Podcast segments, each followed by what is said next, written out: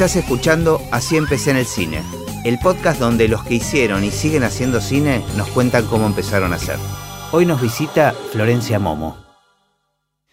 Momo, em, nada, me encanta tenerte acá. porque aparte me parece que está buenísimo hablar con asistentes de dirección, porque es un puesto tan relevante en un rodaje. Y hay tantas historias y son, son, es un puesto donde se observa todo, ¿no? Sí. Este, así que nada, y vos has hecho muchas películas como asistente. Sí, sí, sí, por suerte, o sea, hice eh, bueno, como continuista también y hace ya unos años estoy haciendo asistencias de dirección.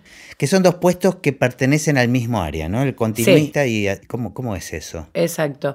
No, el continuista tiene para mí una visión siempre más eh, objetiva, digamos. Estás sentado, tenés un lugar privilegiado en el rodaje, pues estás sentado al lado del director o de la directora y ves todo aquello que los demás no ven. El asistente de dirección, en cambio, no solo tiene una participación creativa, pero también tiene que meter un plan de rodaje.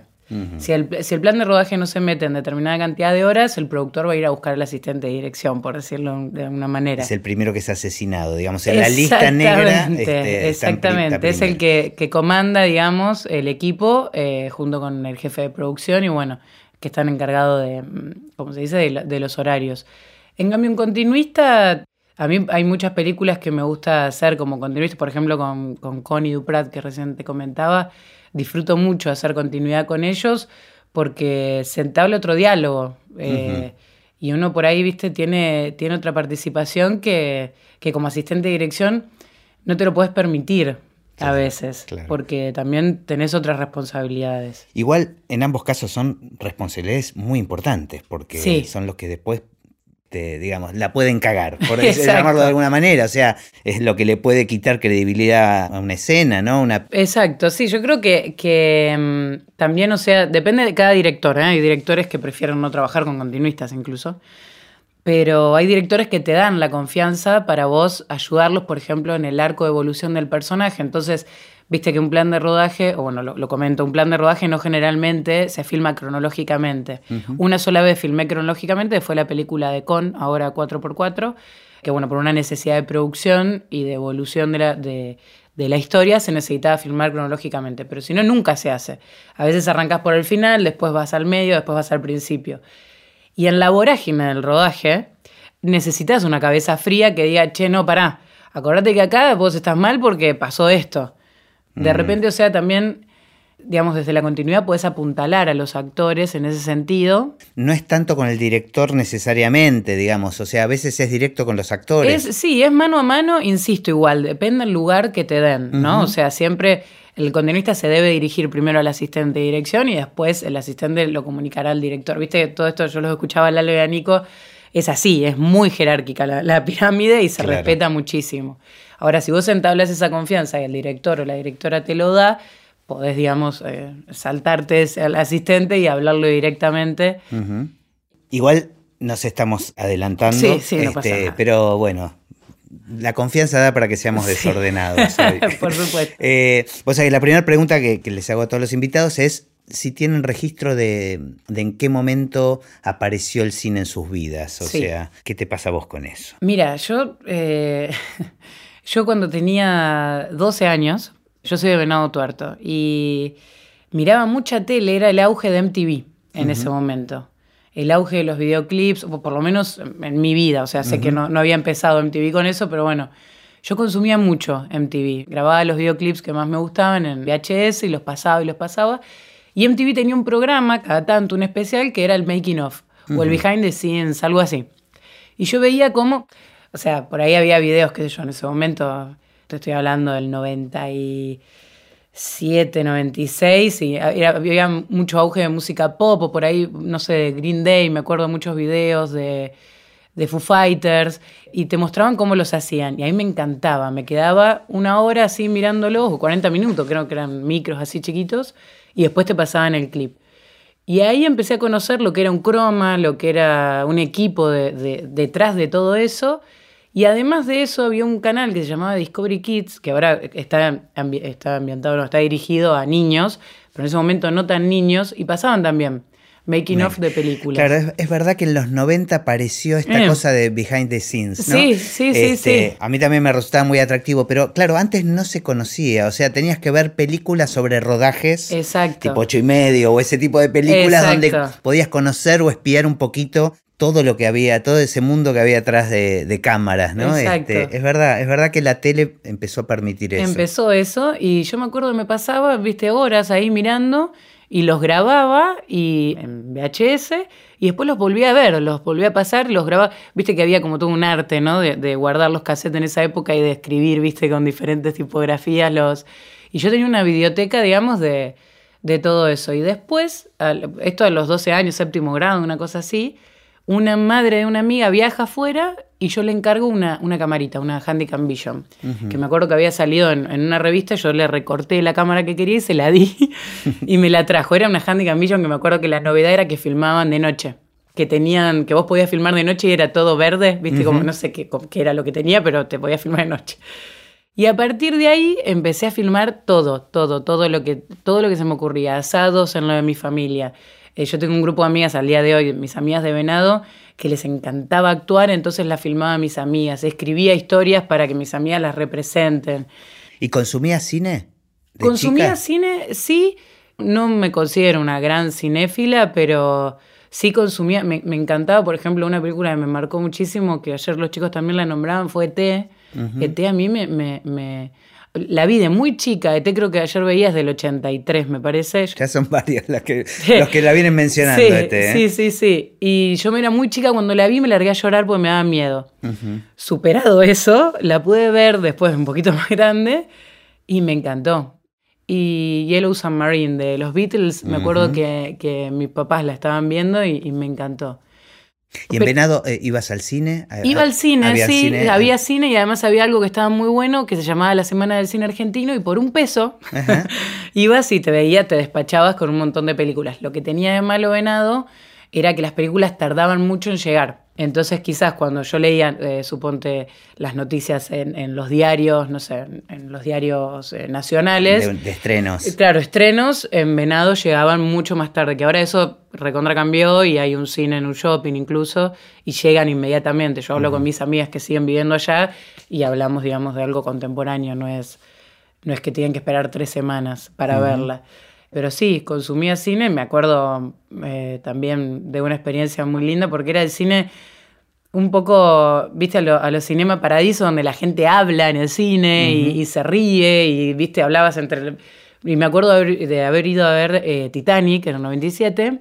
Yo estaba también en séptimo grado, sexto grado, con todas mis amigas, todas enamoradas de Leonardo DiCaprio y qué sé yo, y, y era una primera escena de desnudo que podíamos, viste, y la gente lloraba de la risa y hacía comentarios, y me acuerdo de eso, de, de una sala de cine muy... mm, Como punto de encuentro, digamos, Sí, tal vez, ¿no? muy viva, que hoy no lo soporto, o sea, hoy Claro. voy al cine y no tolero que la gente hable, Claro. viste que te molesta ya, te vas Claro. envejeciendo y te molesta, pero eh, en ese momento yo me acuerdo que era, era el plan, el plan. Pues es que en India la gente interactúa cuando va al cine con la pantalla, le gritan cosas, Ah, tiran cosas. Bueno, este, eso está buenísimo. Sí, sí, es como una relación muy distinta a, a- a los occidentales con, con la sala del cine, con los actores. Em, bueno, entonces apareció tu, esta camarita Apareció. y vos ya te diste cuenta que había algo ahí que te picaba un bichito, Y me digamos. acuerdo que le dije a mis papás, eh, en mi familia, viste, nada que ver, mi, mi viejo ingeniero, mi vieja eh, con, relacionada a la, a la administración de empresas y nada que ver, y yo les dije que quería estudiar cine a los 13 años. Y mi mamá me dijo, "Mm, me parece que esa carrera no existe. Así, directamente. Claro, pero me lo dijo bien, viste, se, se quedó, igual le quedó en la cabeza porque yo, sí, fueron pasando los años, yo empecé la secundaria y seguí insistiendo. Ah, ya de muy chiquita, sabías que querías estudiar Claro, cine. claro, que yo le pregunté, le digo, ¿existe? Es- Me parece que no. Bueno, Venado Tuer, qué sé yo, no sé, no, no, no, no sabíamos. Y yo después insistí y tuve la suerte de que un director de cine de Venado, Santi Giralt, Santiago Giralt, eh, había, estudiado cine y, eh, bueno, era de Venado y en Venado todos nos conocíamos. Resulta que él es el primo de una muy amiga mía. Bueno, conclusión, mi mamá cuando yo tenía 16 años coordinó eh, tomar un café con él y me contó. Y ahí fue donde me dijo, sí, mira, la carrera existe, la podés estudiar en tal y tal y tal escuelas de cine acá en Buenos Aires. ¿Y vos qué, ¿Qué fantaseabas, digamos, cuando decías estudiar cine? ¿Qué, qué, ¿Cómo te, te imaginabas en el futuro? ¿Dirigiendo? ¿Qué, ¿Cuál era el...? Sí, siempre me imaginé eh, dirigiendo y no, no, sé, creando algo que a mí lo que me, me fascina del cine es que realmente hay películas que te llegan y, y, realmente hay momentos donde te puedes olvidar de todo lo que te está pasando y son dos horitas que te metes en una historia y, y, y te envolves con los personajes y yo siempre lo que quise fue, lo que voy a intentar hacer o lo que intento hacer, es generar eso. O sea, si ya una persona X siente eso que yo sentí y que fue el motivo por el cual quise hacer cine, eh, ya está, estoy realizada completamente. Digamos, el objetivo es llevar de paseo a alguien por un rato. Sí, sí, y, y viste esa emoción, porque, no sé, la, la, el, por ejemplo, yo veía, hace poquito vi una película que me encantó, Nebraska, Alexander Payne. Divina. Hermoso. Más allá de que ese director me gusta mucho, pero digo, Dios mío, qué, qué guion, digamos, simple, en, en, uh -huh. bueno, es una road movie, digamos, y no es completo, pero el trabajo de los actores y, y viste, y la, no sé, la, la, pasé muy bien, eran las, las, las 3 de la tarde, yo estaba mirando esa película y de repente me quedé con eso, y eso yo creo sí, que sí. fue. Es, es maravillosa la capacidad mm. de, de, llevarnos de viaje, ¿no? Sí. Este, a meternos en otro mundo y... y poder compartir eso con otros también, ¿no? Con... Para, para bien o para mal, porque también hay películas que te, yo creo que te relacionan con un costado que quizás no está tan bueno, bueno y te como, enfrentan. Como los viajes, hay viajes lindos y hay viajes Exacto, malos. exacto, bueno, exacto. es eso, bueno, entonces terminaste la secundaria. Terminé la secundaria, me vine a vivir a Buenos Aires, tenía 17 años, para mí fue una locura porque de repente de vivir con mis padres toda la vida, con mis hermanos, me fui a vivir solo a un departamento bueno, tenía obviamente el voto de confianza de mis viejos. Yo uh -huh. pienso ahora en mis sobrinos o no sé, mis futuros hijos, digo, 17 años, Dios mío, son chicos para irse a vivir uh -huh. solos. Y de repente, bueno, me, me, me, dieron esa confianza, empecé la facultad. ¿En dónde empezaste estudiar? En la FUC. Ajá. Estudié, yo me licencié en la FUC. Que de hecho la licenciatura fueron los dos años, o sea, disfruté mucho más los dos años de la licenciatura finales que los tres primeros, pues los tres primeros lo viví como una resaca de la secundaria, digamos. Claro. O sea, me hice un grupo de amigas que al día de hoy son mis amigas, muy lindo, entonces, viste, nos juntábamos a estudiar, salíamos, por ahí faltaba la facultad porque me quedaba dormida porque la noche pasada había salido. Eh, sin embargo, siempre muy responsable porque, digo, terminé la carrera, no es que era consciente también de que mis viejos estaban pagándome una facultad. Claro, pero estabas muy segura de lo que querías también. Sí, sí. Y me acuerdo que el primer final me bocharon. Fue una eh, una materia que se llama semiología, que es una materia muy complicada que dan la FUC y que yo creo que recién hoy puedo llegar a entender esa materia porque es muy compleja, de la verdad. siguen padeciendo los alumnos. Sí, este, sí, sé que, sí. sé que la siguen padeciendo, es algo que es muy interesante, tiene un, me parece que desde la lo podés abarcar desde la filosofía y, y, es muy interesante, pero en ese momento yo no entendía nada, me acuerdo, escribían en el pizarrón en griego y yo, Dios, ¿qué, qué viste? Y me bocharon y me deprimí. Claro. Dije, listo, yo no tenía que estudiar esto, no sé qué. Y me acuerdo que la llamé a mi mamá llorando. Digo, no, bueno, me bocharon. Y al, eh, no sé, a la semana tenía otro final. Uh -huh. Y me prueban. Aprobé con, no sé, cinco, un seis. Historia del cine era. Y ahí dije, ah, bueno, no puede ser que no esté tan equivocada. Bueno, y ahí empezó todo esto, viste, de los primeros, los primeros, no sé, también el, el contacto con, con otros chicos que por ahí lo que tiene la FUC es que, bajé, no sé, yo tenía compañeros que eran hijos de críticos de uh -huh. cine. Entonces de repente tenía tipos que sabían un montón de cine. Yo no claro. sabía nada, nada. O sea, realmente me di cuenta que era una ignorante de que toda mi vida había consumido un cine eh, quizás más eh, comercial uh -huh. y que muy poco sabía de, de, la Nouvelle Vague o de Kubrick o de... Me acuerdo de la primera clase me anoté ver la naranja mecánica porque parece que está buenísima, ¿entendés? O sea... Sí, y, igual creo que es, es, un tema, es un tema interesante. eh, Sí. Pero hay muchos directores que no se han nutrido de otras películas. Digo, me parece que se trata de contar historias. Por supuesto que la formación es enriquecedora. Pero después son e- de estas profesiones como la música que después los pingos se ven en la cancha, ¿no? Es como, Exactamente. más allá de toda la historia o todas las películas que hayas visto, que, insisto, Sí. enriquecen, por Sí, supuesto. Sí, sí, sí. Pero no es una condición sine qua non, me parece. No, es como. Totalmente. Y, perdón. Sí, no, no, dale. No, igualmente la FUC eh, particularmente tiene ¿no? una cosa de, yo creo que cualquier alumno de la FUC eh, o ex alumno de la FUC te puede decir que es una facultad que enaltece el, cine eh, no comercial. De hecho, está mal visto ver cine comercial. Entonces yo muchas veces tenía esas discusiones porque de repente te sentías afuera, digamos, del circuito, viste, de los cultos porque vos habías ido a ver al cine, qué sé yo, no sé, una película X, ¿entendés? No, ahora había que consumir esto. Y hay películas, o sea, yo me gusta muchísimo el cine en general y qué sé yo, de la Nouvelle Vague sí rescato muchísimas películas que me gustan, pero no sé si las pongo en mi cabecera. A mí el tema me siguió marcando y me va a seguir marcando. Claro, claro. Eh, de repente, bueno, descubro este tipo, Alexander Payne, y bueno, me encanta. Eh, qué sé yo, Terrence Malick, me encanta también. El árbol de la vida me parece una, una película hermosa, pero me parece que es para no sé, no, no, no me parece que es solo para fijar la atención en eso. Por supuesto, pero me parece que eso te permite abrir ah. este de, o conocer esos universos que tal vez no son tan, tan accesibles Después uno toma las decisiones y sigue, eligiendo las películas que quiere. Nadie, te va a estar juzgando, ¿no? Totalmente. Y cuando empezaste, empezaste la carrera... Eh, de dirección. De dirección. O sea, la facultad tenía dos partes. La tecnicatura en dirección cinematográfica y la licenciatura en dirección cinematográfica. Creo que los primeros tres años compartíamos... O el primer año creo que es común. O sea, todos los que quieren hacer producción, montaje, arte, vestuario... Asimismo, eh, arrancan en esa y después la carrera se abre y se va especializando más en, cada carrera puntual, digamos. Yo hice la tecnicatura, me recibí de tecnicatura y después empecé a hacer la tesis, que el tutor de mi tesis fue Santiago Giral. Y terminé la licenciatura con eso, con la tesis hecha. ¿Y en el medio empezaste a trabajar?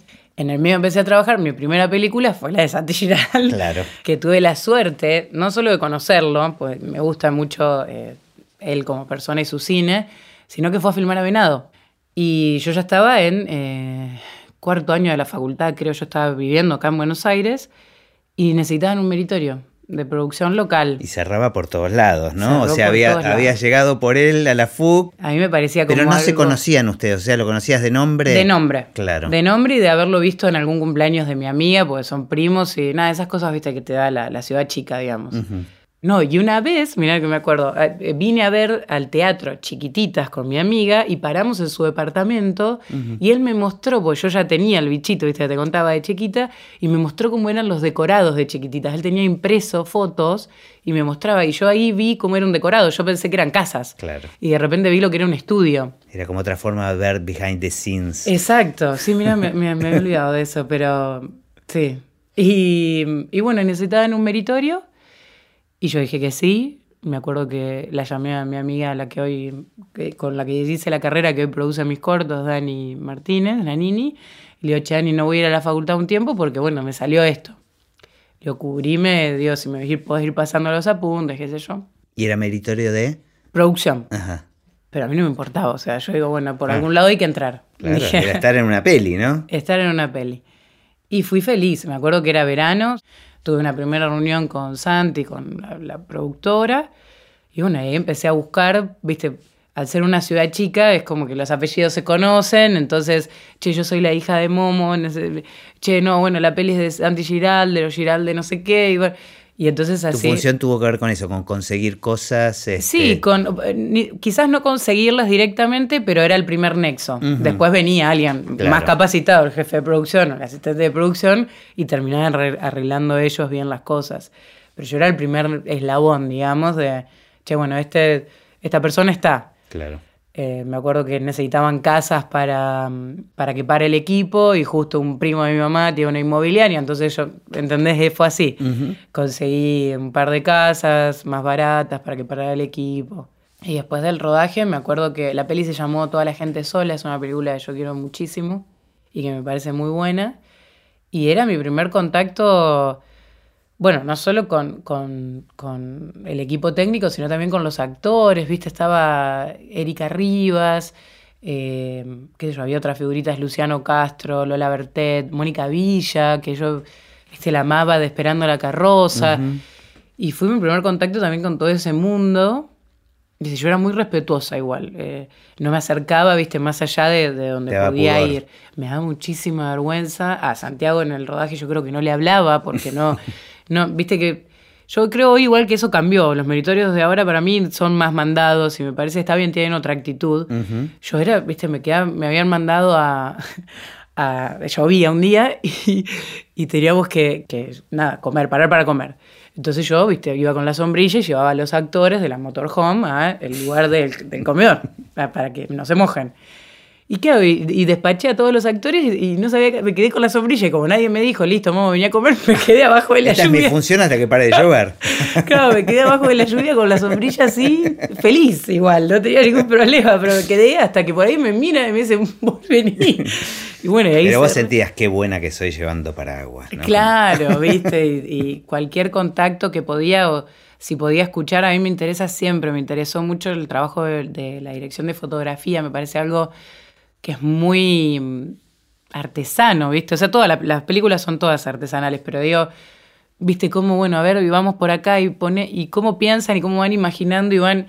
Entonces siempre que podía me acercaba a la directora de fotografía, Sorlo Patín, una genia, y, entonces, viste, la escuchaba, trataba de acercarme y escuchar, viste, o por ahí cuando Santiago marcaba a los actores, tratar de... Casi siempre igual estaba afuera cortando a la gente, o sea, no... Te interesaba todo. Todo, sí. Y yo creo que sí, yo siempre igual tuve claro, digamos, que más allá que esa película la hice en producción, tuve claro que quería hacer dirección. Igual... Mi, mi, si pudiera dar un consejo, digamos, si alguien me lo pidiera, yo diría que empezar en producción es un buen es un buen primer comienzo porque te hace entender la película desde otro lugar. Hay una, siempre una visión de que los de dirección están en contra de los de producción. O sea, dirección pide, pide, pide y producción tiene que dar, que dar, que dar. En cambio. recortar, recortar, recortar. recortar, recortar, recortar. En cambio, si vos ya tenés esos conocimientos desde producción y sabés lo que cuesta, que no es lo mismo eh, pedir a las 12 de la noche, cuando estás filmando en Chacarita, la comida del actor que pidió una cosa muy particular a las 12 de la noche, que si se lo decís el día anterior o se lo decís a las 10 de la mañana, cosa que tengan reacción para poder hacerlo, me parece que, que trabajás mejor en dirección. Porque una película, digamos, es eso, es, es la conexión entre dirección y producción. ¿Viste que eh, sí, sí, entre todos los rubros en realidad. O sea, conocer el trabajo de otro es fundamental sí. este, a la hora de, lograr la, la armonía. Bueno, y después de esta peli, eh, estabas en plena, en plena carrera. Estaba en plena carrera, eh, seguí estudiando y después me llamaron para. Ah, sí, para hacer. Trabajé con Diego Rafecas, que falleció el año pasado. Trabajaba tipo asistente de producción en oficina. Y él estaba haciendo Paco, que se iban a San Luis. Y esto ya, ya fue un primer trabajo, no como meritorio, sino como un primer trabajo. Exacto, era un ayudante de producción, pero era una especie de secretaria barra ayudante de producción oficina, barra, no sé. Estaba, a mí me encantó porque pude ver toda la digamos, toda la, producción de la película. Yo en la otra película, en Toda la gente sola, estuve más involucrada en el rodaje. Claro, acá estuviste en la ah, previa. En la previa, y veía todo, ¿viste? Además yo ya me había hecho amiga de, los chicos. Eh, y en esta película es donde lo conozco a Mariano Biasín, que Mariano Biasini es un gran asistente de, dirección, también fue continuista, que después él fue el que me llevó a mi primer película eh, trabajando en dirección. Así que sí, hice esa. Después, bueno, me acuerdo que Diego me dijo, che, ¿por qué no te quedás? Y yo sabía que no, yo sabía que me tenía que ir. Y me fui. Le dije, no, mira, muchas gracias, pero terminó la película, me quiero ir porque yo no quiero trabajar en una productora, qué sé yo. Seguí estudiando, creo que después trabajé en tele, de nuevo en producción, Pasa que en tele están cambiados los roles. Eh, lo que, o sea, los asistentes de producción vendrían a ser como unos ayudantes de dirección en cine. Entonces eso también me fobió bastante para el trabajo con los actores. Era una tira infantil, eh, Nini, con Flor Bertotti, qué sé yo, lleno de niños y de, muchos actores, ¿viste? Entonces eso te, te foguea. Estuve ocho meses trabajando ahí. Y después hice mi primera película en dirección con Marianito, eh, a la cabeza del equipo con eh, Cruzadas, se llamó la película, con Moria Casán, Nacha Evar, Enrique Pinti. Mira. Y ese fue mi, primer acercamiento al área de dirección. ¿Quién dirigía ahí? Diego Rafecas. Ah, Diego Rafecas. ¿La viste la peli? No. Mírala, mírala. Ajá, ok. Em, y ahí ya te encontraste con, eh, digamos, trabajando dentro del equipo de dirección. Sí. Y sentiste que estabas encontrando sí, tu lugar. Sí, yo estaba feliz eh, porque insisto, o sea, todo lo que yo había hecho en producción me sirvió muchísimo. Yo creo que el día de hoy me sirve también. Pero más que ahora trabajando como asistente de dirección, tenés que pensar mucho en producción. Entonces me, me sirvió muchísimo. Igual creo que hay como un factor por lo que noto, yo en general, como trabajo en postproducción, no participo mucho de los rodajes, salvo este, alguna visita cuando están haciendo alguna escena donde involucra el tema de música o de sonido muy importante. Pero entiendo también la asistencia de dirección como un lugar este, de apoyo psicológico muy importante. Creo que, eh, digo, se da en todos los rubros, este, porque eh, el, proceso de una película es muy larga para un director y, creo que todos terminamos siendo un poco psicólogos de acuerdo a las distintas etapas que, estamos, que, va viviendo ¿no? este, un director en la realización de una película. Pero me parece que mm, te vi participar muchas veces este, como asistente de dirección y me parece que vos sos una persona con un carácter muy particular, con mucha paz, este, en, un, en un puesto donde tal vez no se contradice ¿no? Con, mm. la tranquilidad. Y yo creo que la figura del director es fundamental y junto con el asistente de dirección, porque para mí eso va cayendo, o sea, imaginemos una pirámide cae para todas las áreas. Si el tipo o la mujer es maltratadora, listo, eso se va a transmitir, es una cadena. Si yo me siento maltratada, es muy probable que maltrate a los demás porque estoy incómoda y me parece igual esto, digamos, como una noción de la vida, ¿no? Pero, Total, sí. Pero mm, sí, hay veces a mí lo que más me gusta de la asistencia de dirección eh, es, o sea, los directores no dejan de ser personas que quieren eh, que tienen una idea, que tienen un sueño, si querés, de una, una, cosa más poética, y que quieren plasmar esa idea. Y tienen que pasar por muchísimos obstáculos para poder plasmarla. A mí como asistente de dirección me gusta ayudarlos, así la película me guste o no, suponte, o así esté de acuerdo con lo que la película transmite o no, porque me parece que es algo muy valioso lo que están haciendo. Y yo creo que, los directores tienen que saber, eso yo ayer los escuchaba a Nico y a, y Lalo en la entrevista que les hiciste, y es cierto que los directores tienen que saber transmitir eso al equipo. Que un equipo entero se ponga la camiseta es muy difícil. Y tiene que ver con muchas circunstancias, no solamente con la película en sí, con la historia en sí, porque es cierto, un técnico de cine te puede hacer, bueno, hoy las cosas están complicadas, pero ponele que te hagan cuatro películas por año. Entonces, vos cómo convences a ese tipo de que las cuatro películas se la juegue entera. Claro. Y tenés que saber transmitirlo y tenés que, contagiar esa misma alegría, me parece a mí. Alegría, o, o, ya no es alegría la palabra, pero esa devoción. Yo trabajé con. El año pasado hice una película, el año pasado no, el anterior, con Pablo Giorgelli. Pablo Giorgelli, director de Las Acacias, una película que ganó en Cannes, y, y hace dos años, o un año, no me acuerdo, filmó Invisible. La pasión que te transmite ese hombre, y me acuerdo que un día estábamos filmando y ya era tarde y hacía frío y nos queríamos ir y viste, era un carro que tenía que seguir a la protagonista. Y me acuerdo que ya estábamos todos medio hastiados y Pablo nos mira y dice, vamos chicos, no aflojen, piensen que ustedes, o sea, yo hago una película cada 10 años, ustedes hacen una, o sea, hacen cuatro por año, pero yo... Y es cierto. Claro. Es cierto. Desde esa humildad sí. este, pidió la ayuda, ¿no? Sí, sí, sí. Bueno, además Pablo es un obsesivo también de su trabajo y eso a mí me encanta. O sea, prefiero a la gente obsesiva a los que, bueno, háganlo ustedes. Claro. ¿En qué momento te empezás a involucrar? O sea, ¿en qué momento te convocan? Eh, bueno, en, lo que sería ni siquiera una preproducción, es como uno, lo que llamamos la pre-pre, que es, por ahí me llaman desde productor. Te puede pasar que te llamen directores directamente o que te convoquen desde las casas productoras.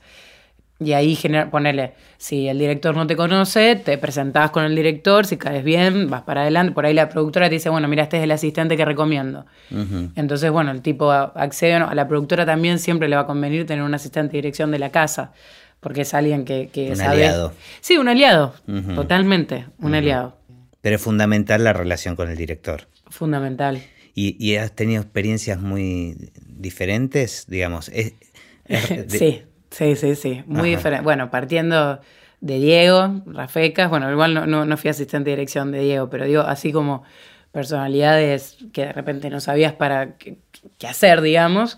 Después me pasó con otro director que no lo voy a nombrar por la... No, no hace falta dar nombre, pero digo, son universos eh, realmente muy diferentes, ¿no? Cada, muy diferentes y cada uno transita una película. Es muy fuerte hacer una película. Quizás hay directores que o, o todo, se comprometen tanto y ya forman parte de sí mismos. Entonces, cuando algo no sale, se frustran de tal manera. Este director, que te voy a contar, que no te voy a decir quién es por las dudas, pero un día estábamos filmando eh, adentro de un set y, y el tipo se había enojado porque nosotros habíamos cantado el corte. Él estaba fuera, el rack, que es, digamos, donde el director está mirando por un monitor junto con continuista, con el director de sonido.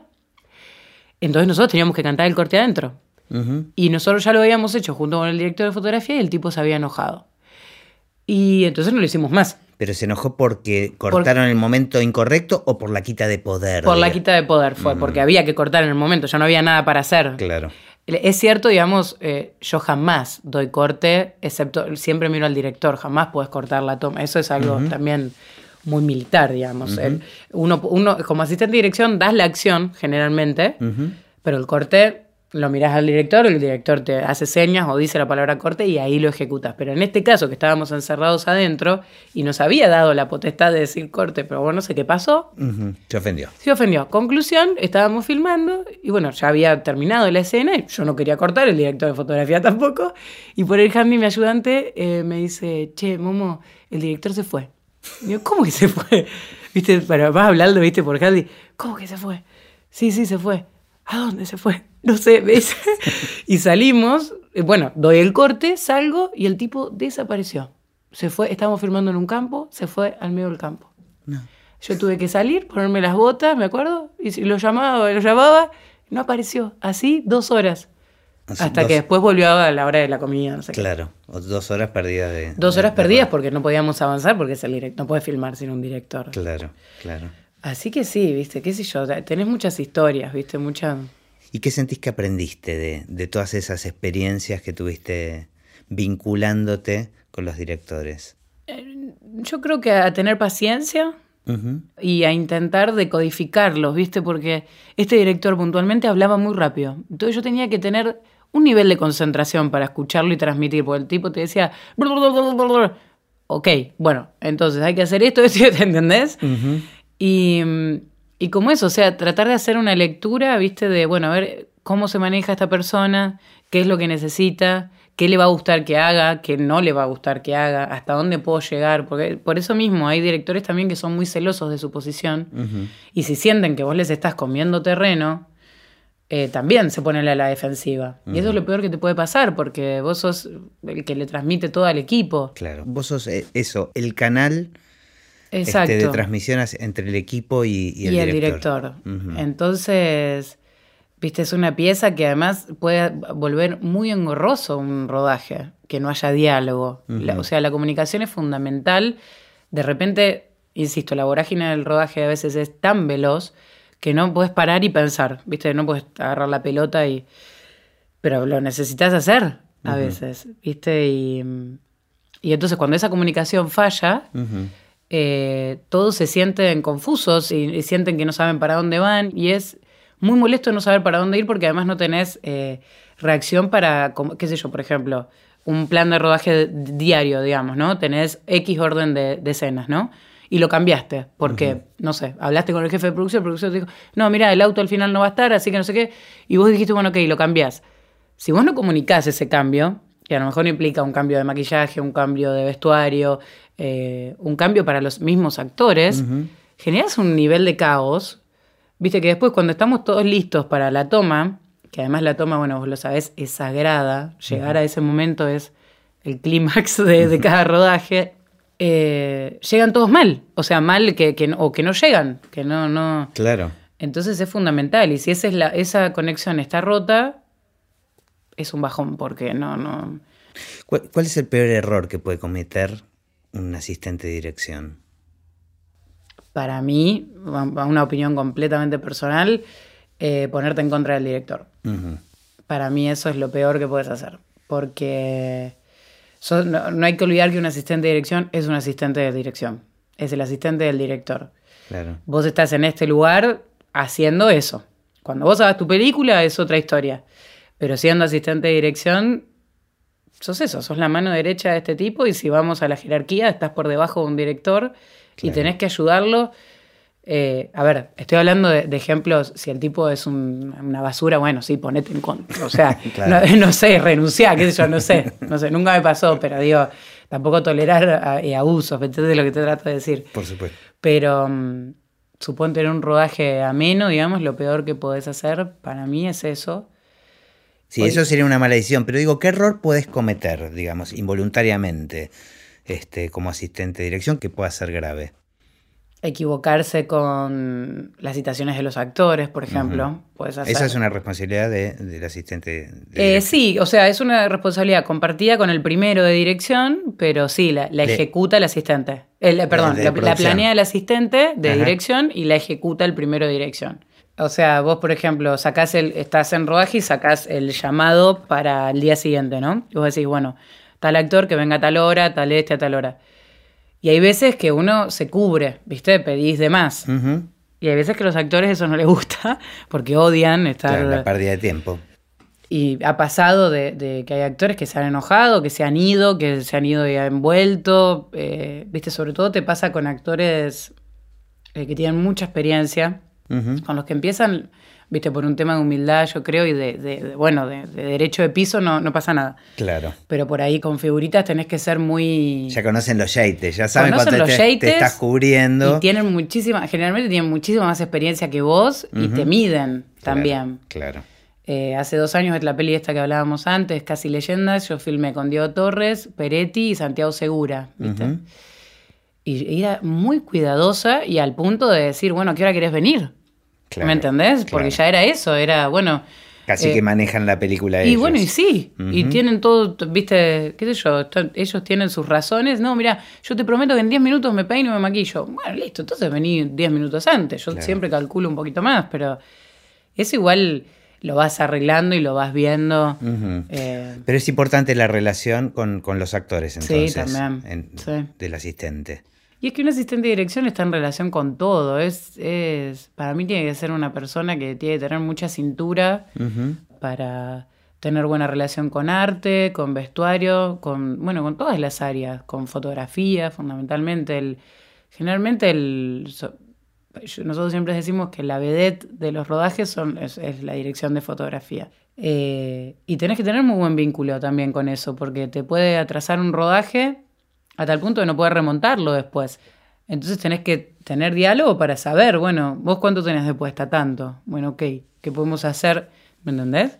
Pero entonces es muy importante el diálogo que se establece con, todas las cabezas de equipo en la preproducción, ya, con asistencia de dirección. Sí, sí, sí, sí, por supuesto te pasa a veces que, bueno, con te, te convocan a último momento. no, no, no, pero digo, con determinadas personas puedes no tener tanta afinidad como con otras. Eso digo, no deja de ser un trabajo tampoco y te tenés que intentar llevar bien con todos. Si te llevas bien, mejor, porque sabes, podés ir tirando un poquito más y ellos saben cuándo tirar de vos también. ¿Y el trabajo termina con el rodaje? ¿El trabajo de asistencia de dirección? Eh, generalmente sí, porque cuando termina una película hay generalmente un par de semanas de cierre, que lo suele hacer el primero de dirección porque es, es entregar, digamos, los legajos, las carpetas con toda la información de los actores, de las órdenes de, diarias de rodaje. Y generalmente eso lo hace el primero. Y después todo lo que es postproducción, no, no, no, no tiene ninguna participación, excepto que tengas un vínculo con el director. Claro. Y qué sé yo, que seas amigo o lo que sea, y vayas a montaje y vayas a pero si no, no. Ok, ahí se termina y cuando termina el rodaje mm. ya estás buscando tu próxima... Exacto, sí. Tu próxima película. Si tenés suerte, ya mientras estás trabajando te, convocan para otra. ¿Y, vos te seguís viendo como asistente? Porque bueno, ya empezaste como directora con cortos. Sí. ¿Y a dónde apuntás vos? a dirigir un largo? ¿Te ves como directora dirigiendo largos o te quieres dar un gusto con un largo o, este, o, querés seguir haciendo carrera como, como asistente de dirección y continuista? Eh, bueno, como continuista ahora trabajo menos, eh, me gusta más ser asistente de dirección. Y sí, yo creo que son muy pocos los asistentes de dirección que no quieren dirigir, bueno, no sé, conozco muy pocos casos, pero sí, mi, mi, sueño es hacer eh, una película, lo que pasa es que por suerte está esto de los cortos, ¿no? Porque es muy difícil filmar una película, no solo por cómo están las cosas ahora, pero yo, es, muy difícil porque se necesita mucho dinero, se necesita dinero para financiarte la peli, porque bueno, el Inca por ahí no te libera las cuotas en los tiempos que vos lo necesitas, y tenés que tener una espalda que no cualquier persona la tiene. Como mi caso, ponerle, o sea, no, no, la tengo. Entonces, ¿qué hago? Bueno, esta, esta urgencia que tengo de, contar historias o de, o de querer hacerlo, eh, lo puedo hacer a través de los cortos, que por ahí es un presupuesto mucho más acotado, un equipo mucho más reducido y, entonces está bueno como una primera eh, experiencia. Claro. ¿Y cómo, cómo te llevas con... Eh, en los cortos trabajaste con asistente de dirección? Sí, sí, sí, trabajé con asistente de dirección. Bueno, ¿cómo, ¿cómo te cambió la mirada, digamos, al, estar en, el otro lugar? o sea, un poquito, porque, qué sé yo, en, ambos casos el plan de rodaje lo hice yo. Claro. porque lo pensé, o sea, la realidad es que en ambos casos vinieron amigos que no cobraron nada, vinieron por el amor al arte real y por la experiencia.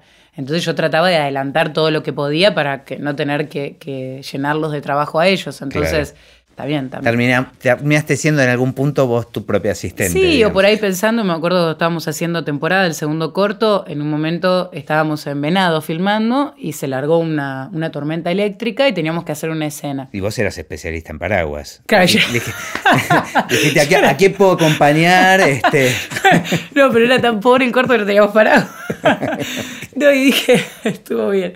No, dije, ¿qué, podemos hacer? Y agarré el plan de rodaje, que era, imagínate, un plan de horas de cinco días. Claro. dije, bueno, a ver, y empiezo, doy vuelta a esto, enseguida me puse en ese rol para no desperdiciar un día, porque tenía justo un actor, eh, Martín, Martincito Miller, se me volvía a Buenos Aires esa noche, que estaba con Laurita, con la mamá que, que los acompañó. Y entonces, bueno, inmediatamente me parece que es algo que una vez que lo aprendes lo incorporás. Hay que ser muy ingrato para olvidarse de todo eso, me Por supuesto. Che, y con todas las pelis y con la gente que has trabajado, me imagino que tendrás un montón de, anécdotas. Este, yo quiero que me cuentes la que le contás a tus amigas de esas que te juntás, que, que se ponen a tomar unos tragos. Y... Sí, sí, sí. Y hay, hay, hay muchas. Una de las últimas, ponele, que, que, viví, yo el año pasado hice dos películas en Paraguay como asistente de dirección. Me, me, convocaron de acá, pero era una eh, coproducción y fuimos un equipo reducido a, filmar a Paraguay argentinos y al resto Paraguay, paraguayos. Que fue también un desafío porque de repente yo era asistente de dirección y no conocía a mis asistentes, que eran de Paraguay, o sea, muy raro. Filmamos una película y después la segunda, era una película de acción con mucho despliegue, mucho despliegue. La verdad que para mí fue impresionante. Era una película, eh, no sé si está bien dicho, pero como la, eh, ¿cómo se dice? La, la DIA, los que están luchando contra el narcotráfico. Como, bueno, esa, sí, esas fuerzas, por decirlo de algún modo, que, bueno, la película contaba eso, esas fuerzas que luchan contra el narcotráfico. Y de repente había, viste, yo me llega al guion eh, me dicen, no, si es algo simple, no sé qué. Bueno, le hago una primera aproximación al, león y, al guion y de repente veo una escena donde decía un avión en movimiento aterriza mientras es atacado por los... ¿Qué? Pero, viste que... y el director que te decía, resolvémelo. Claro, no, eran dos directores ópera primistas con muchísimas ansias de filmar, pibes que habían hecho eh, mucha publicidad ya, no habían filmado nada de, de cine pero con un hambre, viste, de, filmar. Y me acuerdo que me junté con el director de fotografía, que era argentino también, y amigo mío, que también hizo la fotografía de mis cortos. Digo, bueno, a ver, ¿qué, cómo se hace esto? la primera pregunta, ¿tenemos un avión? Sí, sí, tenemos un avión. Bueno, ¿y los helicópteros? Sí, sí, tenemos un helicóptero. Bueno, y empecé, bueno, llegamos a ese día de rodaje. Yo hacía dos semanas que no podía dormir pensando en esa escena que te da mucha satisfacción. Una vez que la sacaste, te da una satisfacción increíble. Pero yo, bueno, a ver cómo hago para coordinar. Teníamos que coordinar un avión que era como un avión, eh, ¿cómo se dice? Un privado, no era un avión. Era una, avioneta. Una avioneta que tenía que bajar, aterrizar. Nosotros teníamos que estar ahí para filmar eso. Y después tenía que cruzarse una camioneta en movimiento. Y bueno, y empezamos a, cranear todo eso, le dimos un handy de alta, de alto alcance, alcance al, avión. Yo hablándole, hablando, pues estaban todas las fuerzas estas que te digo reales. Entonces yo tenía un tipo al lado que me decía, sí, señora Momo, ¿qué necesita? No sé qué, no, bueno, mira, necesito, sí, cómo no, vaya por allá, ¿entendés? Y marcaba todo. Fue una locura la experiencia y bueno, logramos que, la, avioneta aterrizara, la pudimos hacer aterrizar dos veces, porque además era una sola toma porque no teníamos nafta, ¿viste? Esas mm. cosas que suceden. Después el tipo lo convencimos y dio otra vuelta. Y después, bueno, mientras estábamos con esto aterrizando, unos helicópteros también de estas fuerzas tenían que aterrizar y los helicópteros no, no cuando están en movimiento no escuchas nada. Claro. Viste que hacen un, ruido tan, tan grande. Muy invasivo, claro. Entonces yo estaba ahí en el set con la avioneta, con los tipos, era la escena final de la película, y haciendo señas, porque estaban los directores en, en el rack, digamos, mirando, todos, viste, con el viento, qué sé yo, y que me hacían, los tipos me enseñaron a, más o menos a utilizar señas para manejarme con los tipos. Entonces, o sea, no solo manejas paraguas, sino que puedes eh, estacionar aviones. Sí, sí, sí, puedo, hacer aterrizar aviones eh, en coordinación con el helicóptero, no tengo problema. No, y, por ahí, viste, yo malinterpretaba una seña de, los directores y le daba para adelante. Y era al revés. Y era al revés, y entonces, viste, salía corriendo así, no, no, no, no, frena, frena. No, no, una cosa, pero es... Eh, y terminó bien. Sí, por suerte. Además, eh, es un cuando suceden eh, experiencias así, viste, es un desahogo para todo el equipo también, viste, además en ese caso nos corría la luz también, porque teníamos que falsear un atardecer por un amanecer, viste que amanece inmediatamente, atardece inmediatamente y tenés muy, pocos minutos de gracia, digamos. Eh, pero bueno, nada, la, peli quedó bien, calculo, así que... Quedó, como la escena este, de tu recuerdo. Sí, sí, sí, sí. Muy difícil, pero da mucha satisfacción, la verdad. Eh, Momo, ¿y mm, cómo ves el futuro del cine? Qué pregunta. yo, lo sé, se lo hago a todos. Todos contestan más o menos lo mismo, pero esa me parece que es una pregunta que es importante hacer, ¿viste? Porque me parece que está bueno eh, la reflexión sobre el tema, ¿no? Este, no, no, no hablo particularmente este, de nuestro país necesariamente, ¿no? Sino este, este modo que, que encontramos tan hermoso de contarnos historias. Bueno, viste que muchos dicen que eh, el cine eventualmente va a desaparecer por todo esto de las series y, qué sé yo, la, viste, Netflix y es como... Bueno, el otro, justo hoy leí una nota de Lucrecia Martel que dice que las series atrasan en cuanto al concepto del cine.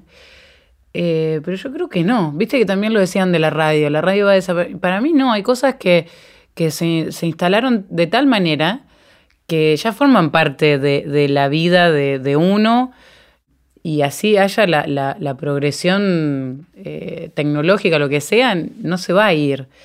Eh, para mí el cine va a seguir existiendo y en todo caso va a ir mejorando en cuanto a la, la vivencia del cine. O sea, si ahora vemos 2D, eh, con posibilidades de ver 3D o 4D, viste que hay también un par de cines 4D acá, para mí el día de mañana va a ser 5D y así. Sí, sí, sí, claro, es como de, el formato se puede ir mutando. Igual me, acordé ahora, porque siempre hago esta pregunta y todos, ¿no? O sea, todos contestan más o menos lo mismo, que la necesidad de las personas de contarnos historias va a seguir existiendo. Pero hay una peli, si no me equivoco, era Lumière y compañía, este, que entrevistan a varios directores y los hacen hacer como un corto con la primer cámara de los Lumière. Y, sí.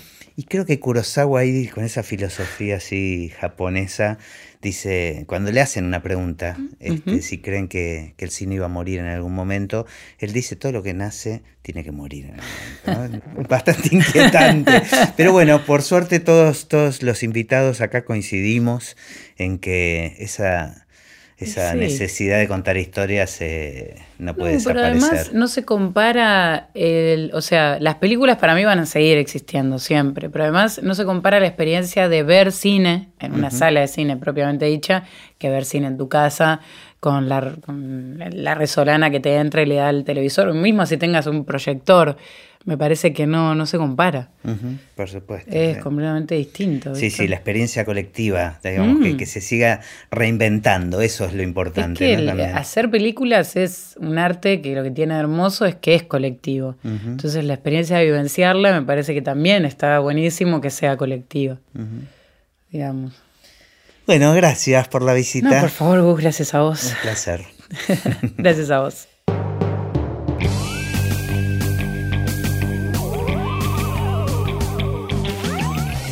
Y así terminó esta conversación de Así empecé en el cine. Mi nombre es Gustavo Pomeranek y espero que la hayan disfrutado al menos un poco de todo lo que disfruté yo. Recuerden que se pueden suscribir para escuchar todos los episodios que vamos subiendo en asíempecénelcine.com. También nos pueden buscar en Apple Podcasts, en Spotify o en cualquier otra aplicación de podcast. Los espero en el próximo. Chao.